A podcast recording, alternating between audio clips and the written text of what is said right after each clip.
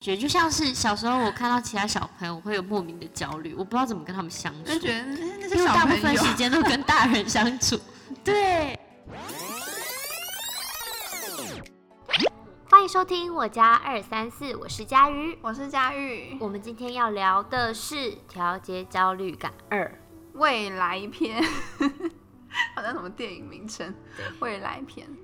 对啊，我们今天要聊就是嗯，对未来的焦虑的感，焦虑感，因为我们对未来有很多的想象嘛。那会完成不会完成，我好像不知道。像小的时候就会有一些焦虑，嗯比如说对未来的焦虑，我会觉得，其实我小时候就觉得说，哦，活到十八岁已经很老，然后就会开始有一个哦莫名的焦虑。我记得我小时候那时候好像也十八岁的时候就在写说，老，哥哥姐姐们快快把我打死了吧？真的啊，对，然后觉得什么？你十八岁觉得自己老？这样你真的会很想揍死他。十八岁才高中而已，对啊，高中或大一已经成年了，已经很老了。难怪就是说现在青少年就自以为自己是大人，没有，你很小好吗？没有，我从小就觉得我自己是大人，你是我从来没有觉得我自己是小孩。四岁的时候对，因为我可啊，能因为你很早接就开始触工作了，，对，接触社会早，所以我会觉得说我一直有着老灵魂，嗯，然后有着跟大人一样的感觉，就像狗跟人相处久了，也会觉得它是人。我知道你是说有些狗 它不是它它讨厌狗，就对它，它会对其他狗感到焦虑，你知道吗？后 它都会只会去找人玩而已。，对，这个很好，就是一样的感觉，就像是小时候我看到其他小朋友，我会有莫名的焦虑，我不知道怎么跟他们相处，就觉得因为大部分，时间都跟大人相处。对，一个小朋友想说那些小朋友在干嘛？真的，好可爱的话所以小时候会有这样的莫名的焦虑感。对啊那每个年龄层有每个年龄层会有的焦虑感。嗯，我我小时候的时候就有想说，呃，因为我我算蛮黏妈妈的小孩，然后呢，我就想说，哈，我觉得我这一生没有办法离开我妈妈。那万一以后我结婚了，我这样嫁到别人家之后，我就要去住在别人家当别人家的女儿。然后我以前想到会会让在心里那种偷哭那种，心里偷哭，没有，我会躲在棉被里面偷哭，然后就觉得啊好可怕哦。可是这件事情好像一定会发生。很可爱啊，于是到了现在，就觉得，嗯，有这种困扰吗？就是，嗯，好像也可以选择，我会结婚吗？结婚吗？我会结婚吗？不知道哎、小时候还有那种啊，分班的时候会有一个焦虑感。我不知道我以后我有多少个朋友会跟我同班，你会吗？什么意思啊？我小因为小时候一二年级会一个班，三四年级会一个班，嗯五六年级会一个班，然后然后到国中又是另外一个学校。嗯，那当然会希望自己的好朋友们都一直跟我们同班。你是说一二年级同班，然后三四年级分了，他想说，啊，他分到楼下，他分到不知道第几班，我不知道会不会跟他同班，我不想要跟他分开。以前会有这样，然后就其实才隔壁班。我现在我现在这样讲，突然觉得很好笑。对啊，因为长大以后就会发现这些一切都很荒谬。会不会我们七老八十在看现在的，我们也是觉得蛮好笑。一定也觉得很好笑？可是因为你你是你在当下你是那个当事人的时候，你就会觉得那就是你的全世界啊。所以其实人的焦虑感是从小培养到大的，培养 是用培养吗？就是一直养成啊。不是，就是养成与生焦虑感与生俱来吧。对，它是一种情绪跟一种感受。对啊，因为你只要遇到可能有变动，或者是你未知的状况，好了，不那么确定，就会难免会有焦虑感。我觉得那你现在对你的未来会有焦虑感吗？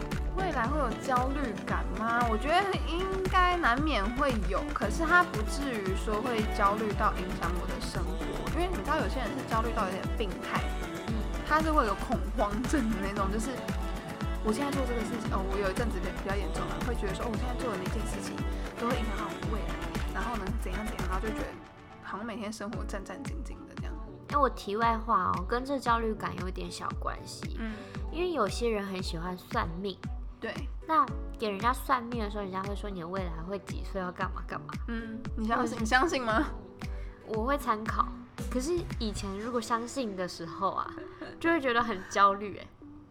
你是说，比如说他跟你说你三十岁结婚，然后快要到三十岁，想说哦我要结婚了吗？这样对对对对，就会有一个焦虑感，或者说你接下来三个月里面会什么工作会怎么样，哦会遇到小人，然后你就会开始战战兢兢，战战兢兢，你会搞得自己很那个我跟焦虑你。说，我呢，如果那个算命的人或者是什么塔罗之类的他他讲了，我可能会大家都喜欢听好的嘛，嗯我就会稍微想留意一下好的，但是不好的呢，我一开始会觉得啊，为什么会这样子？但是我大概过两天就忘记他到底算了什么。我跟你说，我记忆力真的超差，我就是 他讲什么东西，你这三个月内，我跟你讲，我下礼拜就忘记，还管你三个月，我觉得我真的记不得，你知道吗？他有时候也会有算命跟我说，你这下半年你就要提防什么什么什么。对，我那个如果没有纸笔抄下来哈，我真的是听完我直接忘记，直到那下半年过完之后，觉得啊，为什么这半年可能过？如果真的被他算中的话啦，我就想说，我怎么这半年过得好像怎样怎样？哎、不对啊，好像有人已经跟我讲过了，然后是我自己完全忘记。所以你是那种比较不会去太 care 这件事情，然后放在心上的，就比较不会有焦虑感。嗯，面对这件事啊，不是我不想，不是我不放在心上，是我真的记记不起来，因为工作很忙、啊，太多事情。太多事情要记了。哦，除非是那种什么，你几个月内会有桃花，他的呢，你根本就是 care，你只想 care 的。他的面相是怎样，然后个性是怎样的，你就哦，稍微期待一下这样子。然后可能好，你真真的在这几个月内，你真的遇到了一个这么样的一个朋友，对你就会对对照一下，因为一般这种我都会从手抄起来，然后我就会回家看看那个纸，哎，有吗？还有吗？然后看看是不是他，嗯，好像是，好像不是这样。那你如果说，哎、这真的是他，你会去相认吗？我什么叫做相认？你就是我你算命就是算中命师说的那一个人吗？对啊，这个也太好笑，让人觉得莫名其妙。你你是谁？对啊，就是这样啊，这样才不会有焦虑感啊。没有啦，我觉得就好玩呐、好玩而已啦。对啊，我觉得算命是一回事啦。没有，我只在讲说，有些人会很很崇尚这些东西的时候，哦他们就会很执着。当你执着越执着或越在意的时候，就会产生焦虑感。哎、但你会不会算很多，然后 越算就觉得越好玩？像我就是会算很多，算到记谁的，就是我也不记得到底是谁讲的，但是是觉得很好玩。哎、原来会这样子哦，然后再看下一个，哦，原来会这样子哦，这样。我会耶，我我会觉得蛮有趣的，因为我觉得去当参考或者去看故事我，可能是纯粹喜欢看 YouTube。那你对未来有什么焦虑？我对未来有什么焦虑哦？其实我现阶段对未来没有什么太大的焦虑，因为我觉得就会顺其自然的发展。你说你是船到桥头自然直，对，那你会嗯，比如说想象一下，就是比如说好，对，比如说我对工作的焦虑，嗯，只是我会对现阶段工作的焦虑，但我不会对嗯未来的工作焦虑。那你会不会有那种设？因为有些人会设中呃短期、中期跟长期的目标嘛。嗯那比如说好，有些人长期目标是说我之后要开店，嗯那我现在要今年怎么准备，今年怎么。你会有我只会有一个大致、大致的方向，嗯但我不会逼自己一定要，因为就像是我之前有讲过，我自己自信那一集有讲过，就对是说我不会给自己一个很明确的期许，比如说两三个月内我一定要完成什么什么什么，那万一没有完成，嗯我心里会给我自己一个很大的，就是那叫什么当头棒喝嘛，就是你会觉得压力很大。就是我会觉得我怎么没有做到，我不喜欢有那种感觉，就是我怎么做不到，我怎么没有做没做到，因为当有这种感觉，我会变没自信，嗯，我没有办法去完成下一步。但是有一些，比如说公司好了，嗯，他们会讲很很讲求绩效这件事情。没错，我刚刚突然想到的，对，就是可能他们一定会定说，哎，你今年的目标就是可能业绩要多少，或者是你今年就是要完成怎么样怎么样的一个计划。好了，那你没有完成，就是绩效不佳，那怎么改善？那有些人就是，哎，他定的目标，他就会全力冲刺，然后绩效非常好。那你对于绩效这件事情，你觉得你怎么看？我就觉得像你刚刚讲的很好啊，就是你就全力冲刺啊，你不管你不管怎么样，你想这么多干嘛？你就想现在我要怎么样去冲刺到达那个时候就好了。可是他的他的意思是说，他有一个目标在。对啊，就是我说我会给我自己一个十年的目标。那我这十年来我的目标，对，然后当然短期也会，可是短期是怎么呢？比如说我这个月，比如说我这个月要完成什么事情？嗯，比如说我这个月要拍一个小品。嗯，或我这个月我要练好法文，我乱讲的。嗯，对。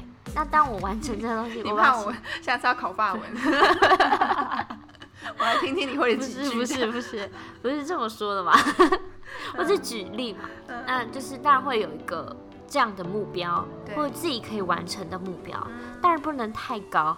我总不能说我这个月我要找一个男朋友，这种吧。这种怎么设？不行啊，这种一定会产生焦虑。可以啊，你就这个月我要交个男朋友，你又没有说一定要是真真爱的男朋友。但你总不能想乱交吧？那下个月我要分手，这样。哦。这个月我要交男朋友，下个月要分手。不太好吧？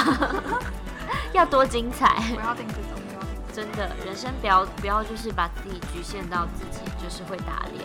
我自己觉得这样会觉得对自己有产生一个愧疚感，会造成自己一个觉得。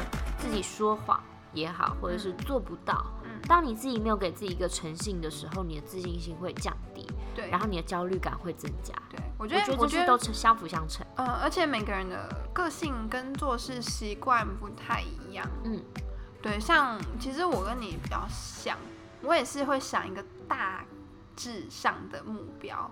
比如说像是我们工作好了，教课好了，对，就会说哦，几堂以后要一个呈现，嗯，或者说几堂以后希望学生到达一个什么样的大概的样子，嗯，但我们不会说哦，这个人一定要变舞者，这个人一定要拿到什么东西，对啊，对啊，对啊，绝对不会给这么这样的一个承诺，因为我觉得这个比较双向吧，因为我遇遇过学生说，老师，请问就是一个可以呈现的那个呃画面哈程度。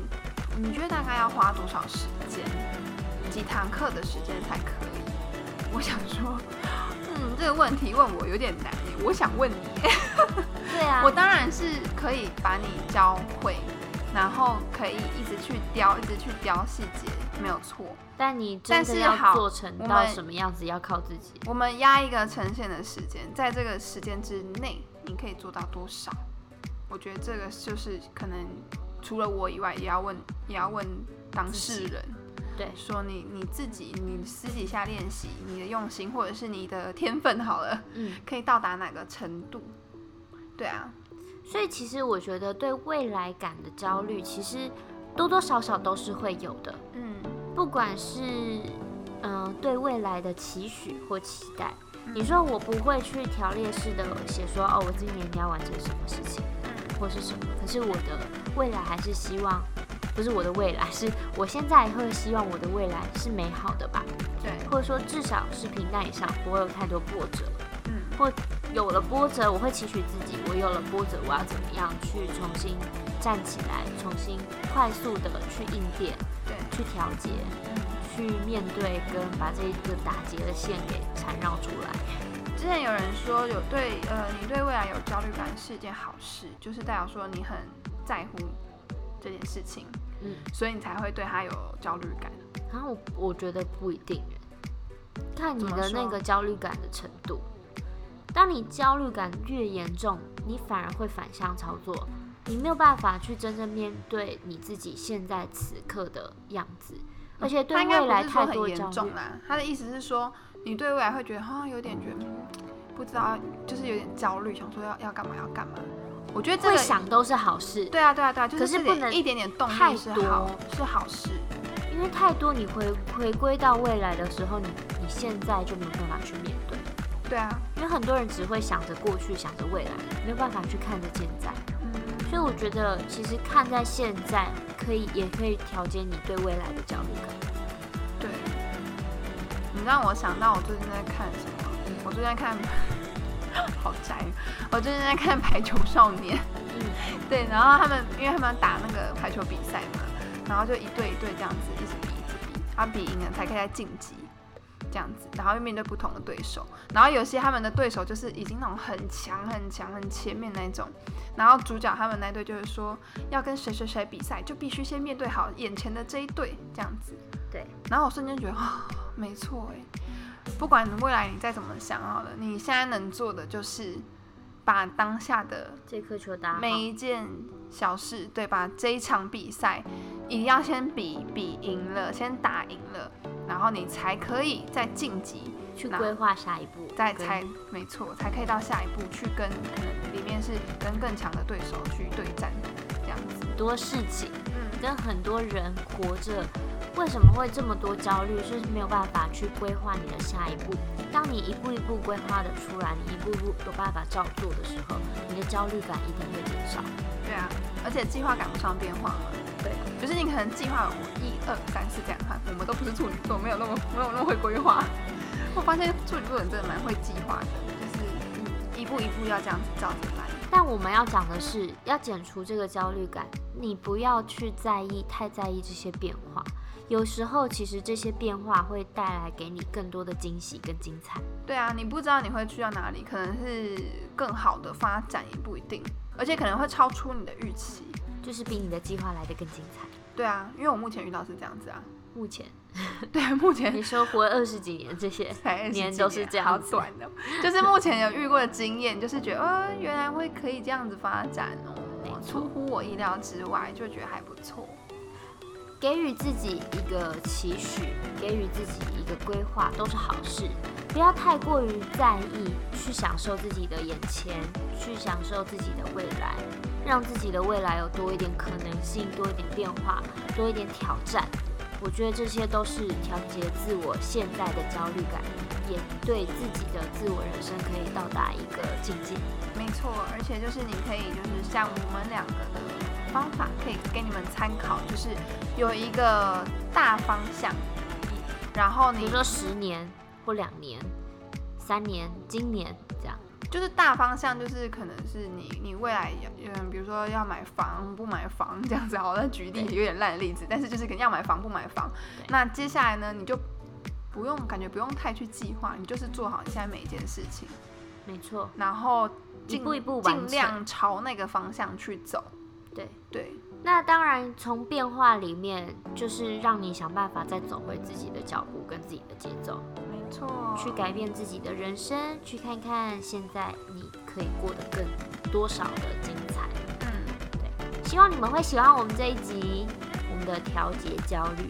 没错，最后一集了，就是未未来的部分，就是调节焦虑的最后一集。哦，对啊，对啊，不是第二季的最后一集哦。